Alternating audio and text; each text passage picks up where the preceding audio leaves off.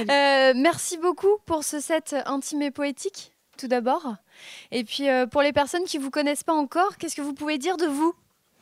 Alors, euh, qu'est-ce que je peux dire de moi? J'ai composé tout ça au Mexique. Et donc, c'est vrai que j'ai commencé beaucoup par les textes en espagnol. Et je suis de retour en Vendée depuis pas longtemps. Et ben, j'aime bien faire de la musique, voilà. Bah, j'ai vu que vos influences étaient Erika Badou, euh, Claude, Nougaro, entre autres. Euh, j'ai pu remarquer qu'elles étaient assez féminines et, euh, et j'imagine aussi du coup que les neuf années passées au Mexique ont dû avoir une influence également. Mais vous pouvez nous parler un petit peu plus de vos influences musicales? Mais en fait, il y en a beaucoup et c'est difficile de, définir les influences musicales quand on nous les demande par rapport à un projet. Parce que moi, j'ai joué dans différents styles. Avant, je n'avais pas eu d'autres euh, projets en solo. J'ai toujours joué en groupe et euh, dans différents styles. Moi, à la base, j'aime beaucoup le blues et le rock. Mais c'est vrai que dans ma musique, maintenant, on ne l'aperçoit pas forcément. J'aime beaucoup le jazz. Mais c'est vrai que j'ai plus commencé, par exemple, euh, au Mexique, j'avais un, groupe de blues, de rock. Et après, j'ai fait des choses un peu aussi folk, de musique d'Amérique latine. Et puis, et ici, en fait, j'ai chanté aussi, euh, toute une expérience de chansons françaises. Donc, c'est ça que j'ai mis Nougaro, parce que c'est vrai que Nougaro, par exemple, il est assez, assez blues, il reprend des standards de jazz. Et puis, euh, j'ai mis IBI aussi, parce que c'est la soul et puis euh, l'exploration aussi de choses un peu hors euh, barrière euh, traditionnelle. Quoi. Donc, euh, c'est vrai que la soul, en général, on peut dire c'est une des grandes influences. Ouais, et je rebondis sur hors barrière traditionnelle. J'ai l'impression que, que vous aimez bien explorer, aller au-delà et et ça s'entend beaucoup dans votre musique, euh, justement d'explorer les sons de, et de, avec vos boucles, euh, mm. avec euh, vos instruments.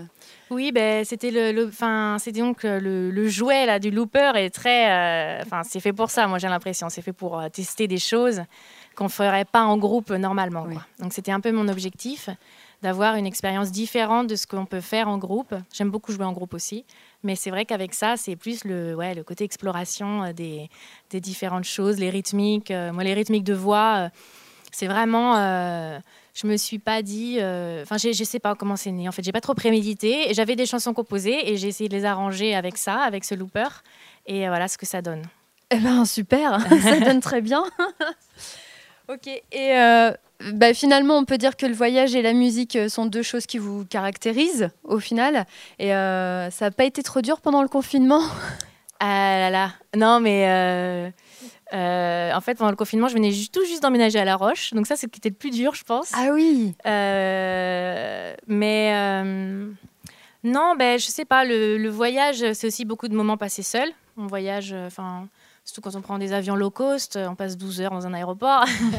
Donc, euh, euh, c'est pas quelque chose, enfin c'est quelque chose auquel je suis habituée, euh, là, vivre seule. Moi, j'ai grandi à la campagne. Bon, en voyage, c'est vrai qu'il y avait beaucoup. J'étais dans une ville au Mexique où il y avait beaucoup de liens sociaux. Enfin, c'était vraiment une grosse communauté artistique. Mais je dirais pas que c'est ce qu'il y a de plus dur dans le confinement. Je pense que on a tous euh, vécu un peu la même chose pendant le confinement. Et puis la, musique, c'est quand même une, bonne compagnie, quoi. En, toutes circonstances. Une échappatoire aussi, peut-être? Oui, oui, oui, oui. Vous avez composé durant cette période-là ou pas du tout? Vous avez continué à... J'ai fait des collaborations pendant, la, pendant le confinement. J'ai plus, plus travaillé sur des projets avec d'autres sons de producteurs euh, de, du label euh, dans lequel je suis. C'est un label mexicain qui s'appelle Finite. Mhm. F-I-N-I-T-E. Je fais ma pub.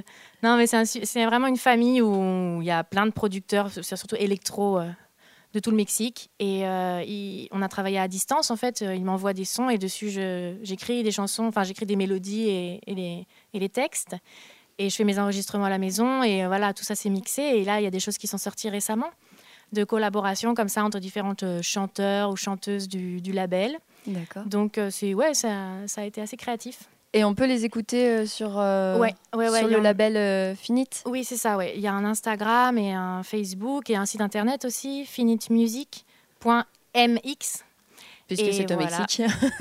et puis voilà, on a différentes choses qui sont cool. Ok, donc on peut. On... Et j'ai vu aussi, donc on pourra vous écouter sur YouTube, sur votre Facebook, sur le label Finite. Et vous comptez repartir jouer vous avez des dates là? J'ai vu, il y avait, il y avait quelques petites dates cet été, non? Oui, enfin, il y a une date. Voilà, il y en a faut en profiter. Ouais, voilà. c'est la, à la Guinguette en Sablé à Saint-Hilaire de Riez. C'est le 18 juillet. D'accord. Voilà. Ok. Eh ben super, ben, on a hâte de vous retrouver en tout cas. Et puis merci, beaucoup.